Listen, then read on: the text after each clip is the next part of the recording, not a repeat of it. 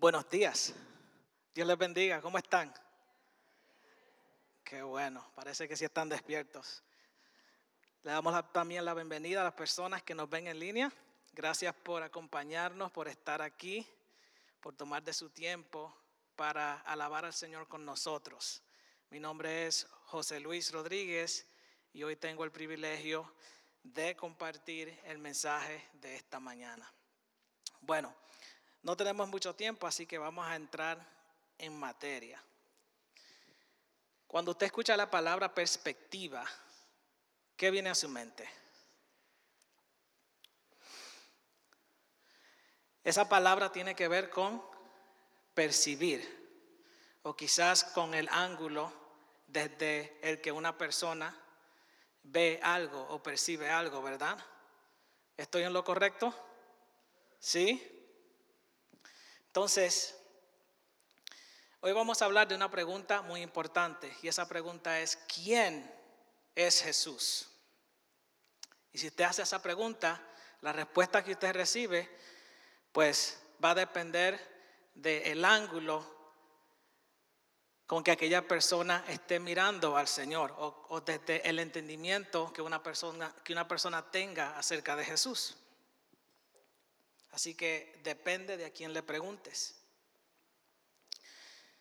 En el Evangelio de Marcos hay cinco perspectivas que a mí me llamaron la atención acerca de la persona de Jesús. Cinco perspectivas.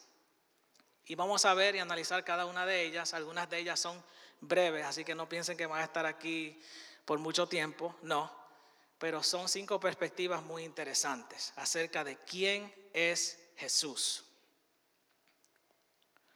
Tenemos la perspectiva de Dios mismo, es decir, de Dios Padre. Tenemos también la perspectiva de demonios o espíritus inmundos o malignos. También tenemos la expectativa de multitudes o de espectadores. También tenemos la perspectiva de fariseos o grupos religiosos, más bien sectas, y también tenemos la perspectiva de los discípulos de Jesús. Así que el, propósito de este mensaje es analizar esas perspectivas, esos diversos ángulos, esas opiniones acerca de la identidad de Jesús. ¿Estamos claros? ¿Por qué no me acompaña en una breve oración y por favor puede, siéntase libre de orar por mí? Señor, gracias por tu palabra, porque ella es viva y eficaz y porque tiene el poder para cambiar y transformar nuestras vidas. Te ruego, Señor, en el nombre de Jesús, que sea tu espíritu ministrando, Señor, a nuestros corazones y hablándonos en esta mañana. En el nombre de Jesús. Amén. Si usted me acompaña a Marcos capítulo 8, vamos a estar leyendo el versículo 27. Marcos capítulo 8, versículo 27.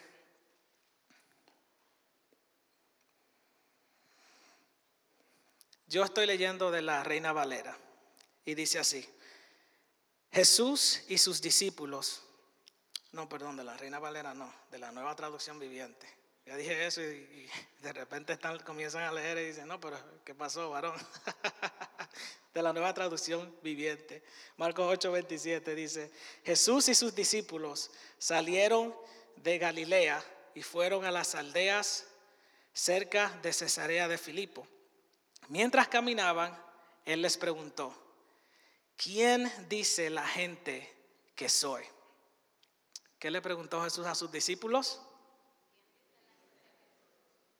Amén. Bueno, esta pregunta es solamente una de dos. Viene una por ahí, pero antes de llegar allí tenemos que profundizar un poco y ver las diferentes perspectivas acerca de Jesús. Como dije anteriormente, de eso se trata el mensaje de la identidad de Jesús, quién es Él. Entonces, ¿quién dice la gente que soy? Pero antes de llegar allí,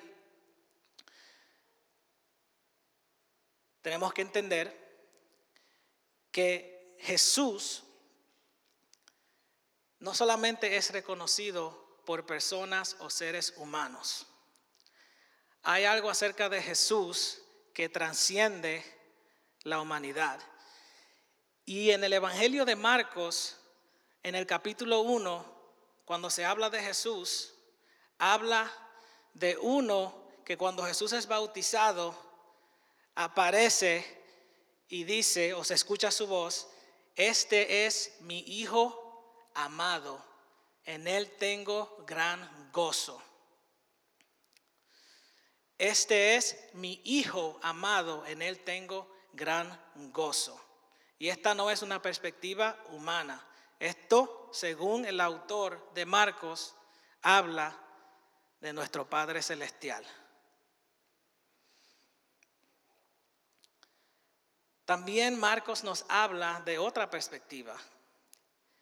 Y en este sentido nos está hablando de demonios o espíritus inmundos, espíritus caídos que posiblemente existen desde antes de la fundación de este mundo. No estoy diciendo que son eternos, fueron creados por Dios en algún momento, pero cuando Jesús entra en escena, cuando Jesús viene a este mundo y cuando Jesús comienza su ministerio, Jesús es reconocido por estos individuos, por estos seres. Estos espíritus, estos demonios, dice la Biblia que son espíritus que vagan libremente en el mundo y que son huestes espirituales de maldad. Podemos ver en, Marcos capítulo 1 que Jesús expulsa un demonio de una persona que estaba espiritualmente atada, que estaba en tinieblas, y cuando este demonio sale, o antes de salir, mejor dicho, él reconoce a Jesús y le dice, ¿por qué te entrometes, oh santo de Dios? Y cuando digo santo no estoy hablando de, una, eh, de un cuadro en la pared ni nada por el estilo. Estoy hablando de que hay un ser espiritual que ha reconocido la divinidad de Jesús. Luego se dan varios episodios más de este tipo, donde Jesús libera a otras personas de estos espíritus inmundos y ellos dicen lo mismo. Incluso dicen, ¿por qué has venido? ¿Por qué te entrometes con nosotros? ¿Acaso has venido a destruirnos? Tú eres el Hijo de Dios. Y hacen esa declaración varias veces. Así que, ¿quién es Jesús? Entre estos dos grupos, entre estas dos perspectivas, no hay confusión. El Padre sabe quién es su Hijo y hasta los mismos demonios reconocen que este Jesús tiene autoridad. ¿Me estoy dando a entender?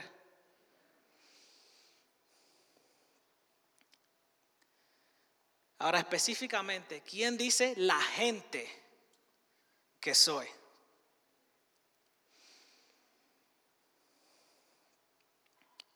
Y una vez más esta pregunta se la hace Jesús a sus discípulos. Para cuando Jesús hace esta pregunta, hay algo interesante que ha sucedido y es que Jesús, en términos modernos, ahora se ha hecho viral. O sea, Jesús tiene muchos seguidores y no fue que hizo un video y lo subió a Instagram o a Facebook, pero Jesús tiene una gran popularidad. Hay muchas personas que lo siguen.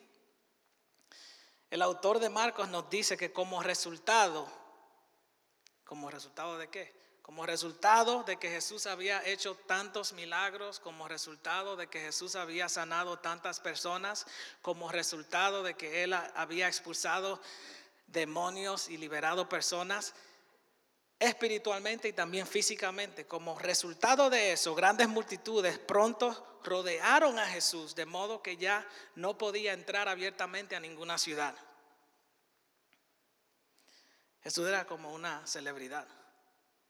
Donde quiera que iba ya la gente sabía quién era Él. Porque estaba haciendo cosas asombrosas, divinas, espectaculares, Pero también dentro de este grupo de espectadores así les voy a llamar, espectadores, es decir, multitud de personas que observan con atención lo que Jesús hace. Dentro de este grupo de espectadores también se encuentra un grupo que no mira a Jesús con agrado. Estamos hablando de los fariseos. Eso simplemente es una secta religiosa. Cuando digo una secta religiosa, estoy hablando de, de, un grupo de personas que se han desviado, que han tomado algo que tenía la intención de ser usado específicamente para un propósito, pero estos tomaron esto y le añadieron o adulteraron la receta, vamos a ponerlo así. Por eso digo secta religiosa. Yo no sé si usted sabe, pero también hay sectas religiosas que dicen ser cristianas. Eso existe todavía hoy. Personas que se han despiado de la verdad del Evangelio y han añadido un poquito aquí, un poquito allá. Estos eran estas personas. Eran extremistas y celosos de tradiciones y ceremonias religiosas. Personas que observaban escrupulosamente la ley o los preceptos de la ley. Personas que reemplazaron a Dios con tradiciones humanas. El Dios de ellos no, no fue el Dios que dio la ley, era la ley misma. Tanto así que se inventaron muchísimas más. Creo que el pastor recientemente hablaba sobre unas 600 y pico de, de leyes religiosas que realmente nadie puede cumplir.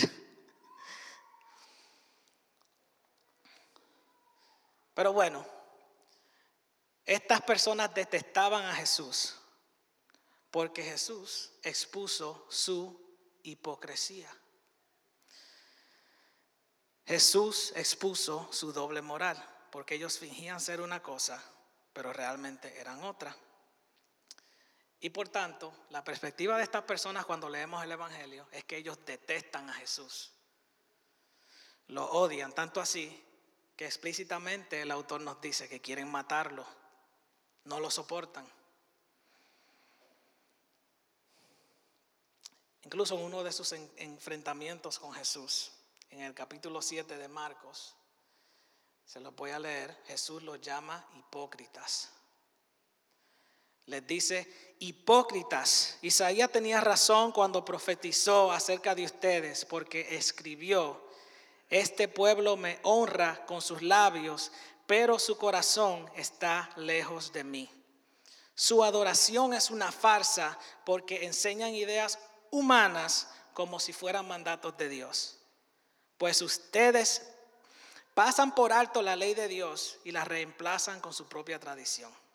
Entonces también añadió o dijo, ustedes esquivan hábilmente la ley de Dios para aferrarse a su propia tradición.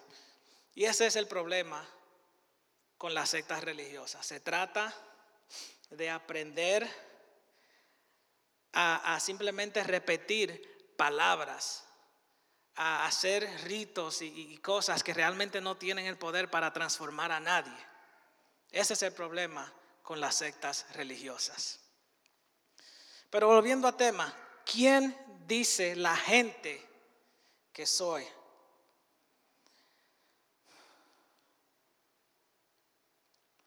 Los fariseos y la multitud o los espectadores, porque ellos se mezclaban, los fariseos se, mezclaban entre, entre, entre la multitud, pero entre estos habían diferentes perspectivas. Pero el asunto es que ambos grupos estaban confundidos en cuanto a Jesús. Uno deliberadamente, el grupo de los fariseos deliberadamente mentía acerca de Jesús y decía que él blasfemaba, porque sanaba personas en el día de reposo. ¿Usted se imagina que usted padezca de una enfermedad grave y que el Señor lo visite y lo levante y lo sane y que de repente venga un religioso y le diga, ah, ¿cómo pudo Dios haber hecho eso? O esta persona que oró por ti. Lo hizo en el día de reposo, no es posible. Eso era lo que estas personas hacían. Se ponían sus, sus lentes para, para, para escrupulosamente ver dónde alguien había fallado y entonces ignoraban realmente el propósito de la ley y no tenían realmente amor hacia el prójimo. Estos grupos deliberadamente mentían hacia, en contra, o mejor dicho, estos grupos mentían acerca de Jesús deliberadamente, pero también entre la multitud habían personas que comparaban a Jesús con grandes profetas y grandes hombres de Dios por las maravillas que éste hacía. Pero una vez más no lograban identificar con exactitud quién era el Señor. Ahora, identificar, esta es otra palabra. Cuando usted escucha la palabra identificar, ¿en qué piensa? Cuando hablamos de identificar, estamos hablando de rasgos o características que son únicas de una persona que nos permiten distinguirlo o distinguirla de los demás. Eso es identificar. Rasgos, características únicas de una persona que nos permiten distinguirla de los demás. Por ejemplo, cuando usted está viajando, cuando yo estoy viajando, tengo que pasar por inmigración, ellos tienen que, ellos tienen la gran responsabilidad de identificarme pero tienen que hacer eso haciendo qué? Usando información concreta y precisa. Ellos tienen que asegurarse de que mis documentos corresponden a la persona que está allí delante de ellos. Necesitan información precisa. Sería muy difícil tratar de identificar algo o alguien sin tener información precisa. Eso se llama suponer o hacer una presuposición, lo cual es considerar que una cosa es cierta, pero no está seguro. Es como que mm, parece que es así, pero y me pasó esto a mí incluso hace muchos años, pasando por inmigración, es una historia verídica. Mi pasaporte era bien, bien, bien viejo y yo tenía unas libras menos y mi piel estaba un poco más quemadita y no tenía barba. Y de repente cuando estoy pasando la persona se me queda mirando. Y yo, sí, soy yo, ¿qué pasa? Pero es que me veía completamente diferente. En el momento ya tenía un afro, tenía barba, y como había pasado tanto tiempo aquí en Estados Unidos, ya mi piel había cambiado un poquito. Decían que me estaba poniendo la crema de Michael Jackson. No, no se la crea. Pero sí, o sea, me pasó eso. O sea, que información concreta es necesaria. Porque de lo contrario estamos que haciendo una presuposición o suponiendo. Entonces, ¿quién dice la gente que soy? Cuando Jesús hace esa pregunta, en el versículo 29, los discípulos responden y dicen, bueno, contestaron, algunos dicen que eres Juan el Bautista, otros dicen que Elías, otros dicen que eres uno de los otros profetas. Una vez más, haciendo presuposiciones. Suposiciones, ellos no saben. Pero una cosa es cierta y es que ellos están atribuyendo a Jesús cierta divinidad, porque esas personas de los que ellos están hablando son personas que, que Dios usó grandemente, personas que ellos reconocían que estaban caminando con Dios. Bien, entonces hemos analizado las perspectivas de Dios Padre. Este es mi Hijo amado. También de los demonios, cuando exclamaban, ¿qué tienen con nosotros, Jesús? Has venido a destruirnos, tú eres el Hijo de Dios. También de la multitud, los fariseos, estos, bueno, que Jesús había blasfemado y simplemente no se llamaban bien. Era, era peor que la relación del chavo con, con el profesor Gilafales. Y los demás que decían, este creo este es un profeta de Dios. Ahora viene la perspectiva de los discípulos y ya vamos aterrizando el avión. ¿Okay? Así que, Luis, no te me duermas, por favor. No está despierto. Te quiero, Luis. Sé que me vas a preguntar, pero ¿por qué tienes que mencionarme en el servicio? Tranquilo, es cariño. Que la perspectiva de los discípulos, estos eran los que seguían a Jesús más de cerca. Estos eran los que tenían el acceso VIP a la vida de Jesús, los que pagaron los asientos más caros para estar ahí.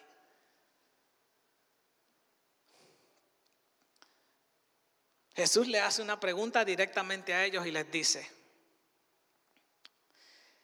¿y ustedes? ¿Y ustedes?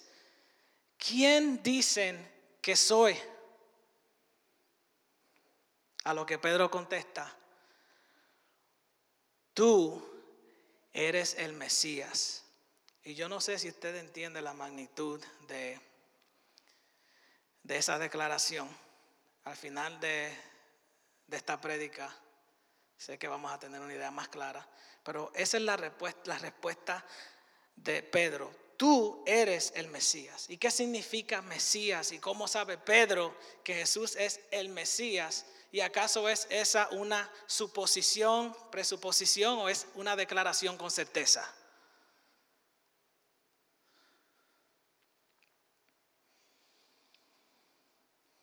Interesantemente, en el Evangelio de Mateo, capítulo 11, vemos que esta pregunta se le hace directamente a Jesús a través de los discípulos de, Juan. Uno de los discípulos de, de Juan vino a Jesús y le dijo, ¿Eres tú el Mesías? ¿O acaso debemos de seguir esperando a otra persona? A lo que Jesús le responde, regresen a Juan y díganle lo que han oído y lo que han visto. Los ciegos ven, los cojos caminan, los que tienen lepra son curados, los sordos oyen, los muertos son resucitados y a los pobres se les predica la buena noticia. Y me encanta esa última línea. Y a los pobres se les predica la buena noticia.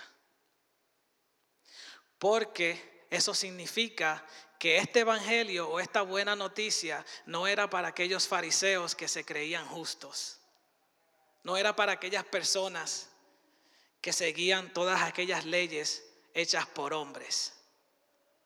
Eso significa que las personas que también estaban al margen eran bienvenidos en el reino de Dios.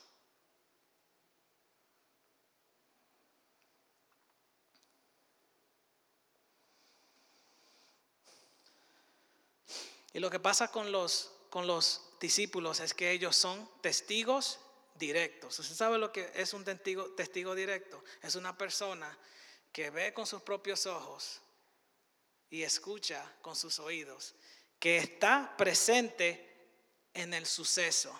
No es que nadie les contó o alguien lo, lo estaba persuadiendo, no. Pedro identificó con certeza que Jesús es el Mesías porque vio los rasgos y características de éste y pudo identificar que correspondían perfectamente a aquella promesa.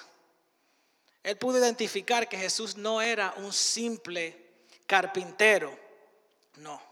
Él dijo, tú eres el Mesías, es decir, el Salvador, el ungido de Dios que había sido anunciado por los profetas y que vendría para liberar, para rescatar, para restaurar y para establecer un nuevo orden.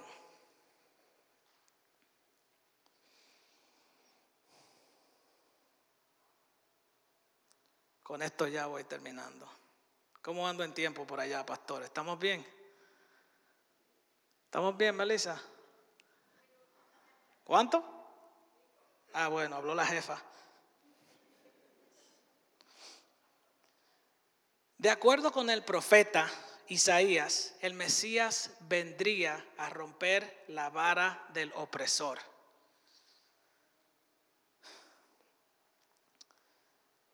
Usted puede leer eso en Isaías capítulo 9. Jesús vendría para romper la vara del opresor. ¿Y qué es un opresor? Es quien domina con autoridad excesiva e injusta. Así como los dueños de esclavos. Si usted conoce de historia, usted sabe que esto es verídico, que esto ha sucedido en nuestra historia. Personas que han sido esclavizadas. Pero los dueños de esclavos eran opresores y controlaban no solamente el presente, sino también el futuro de aquellas personas de los cuales ellos eran dueños.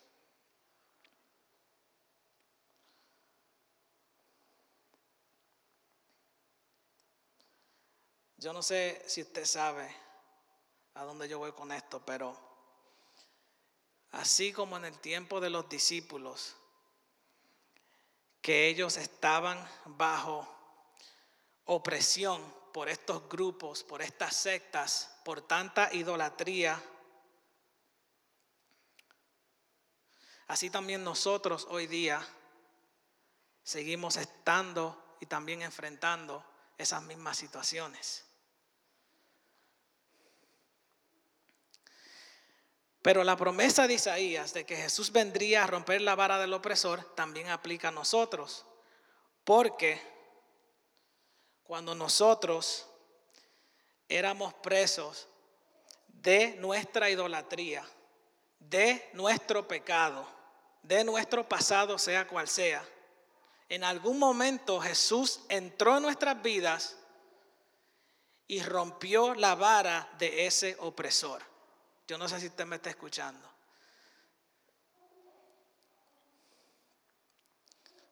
Yo no sé tampoco de que tú eres esclavo hoy día. Pero ese Mesías, esa promesa de aquel que vino a liberar, de aquel que vino a salvar, también es para ti.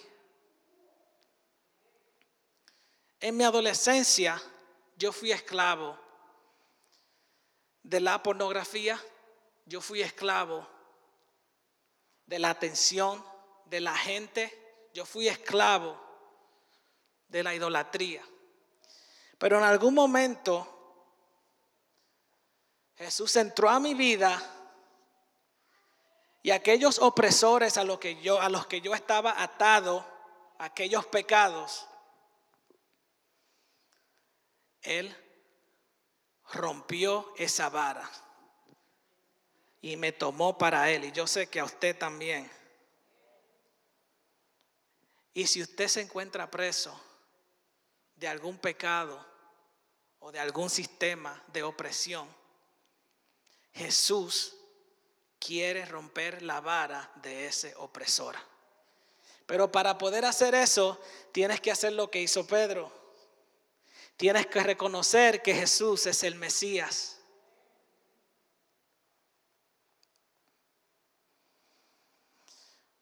Por eso he escrito esta frase, que la he modificado aquí, pero creo que va a salir en pantalla un poco diferente. Pero préstele atención a esto. Y es que conocer la verdadera identidad de Jesús y creer en Él nos hará libres de la esclavitud a sistemas opresivos. Conocer la verdadera identidad de Jesús y creer en Él nos hará libres de la esclavitud a sistemas opresivos. Tengo un minuto más según el reloj.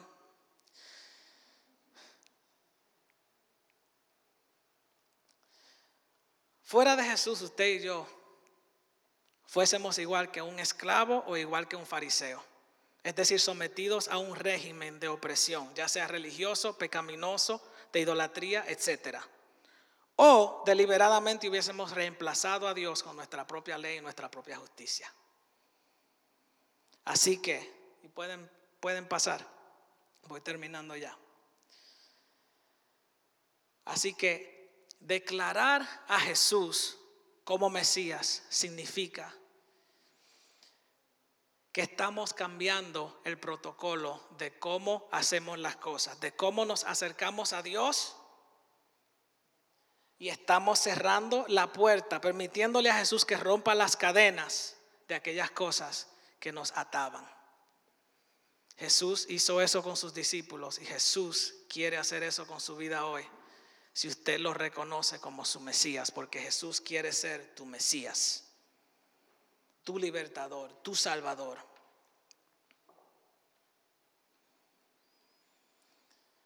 Ya con eso cierro. Puedes ponerte sobre tus pies y me acompañas en esta breve oración. Señor, gracias. Gracias, Padre, por tu palabra. Gracias porque eres fiel. Gracias porque eres bueno. Te ruego, Señor, que aquí en este lugar, mientras cantamos, Señor, mientras te adoramos, tú rompas, Señor, las cadenas que nos atan, Señor, a los pecados, que nos atan, Señor, a tradiciones que quizás no son de ti. Te ruego, Señor, en el nombre de Jesús, que ilumines nuestros corazones. De tal manera, Señor, que no tengamos más, no tengamos más opción que rendirnos, Señor, a ti, a tus pies, para verdaderamente ser liberados. En el nombre de Jesús. Amén.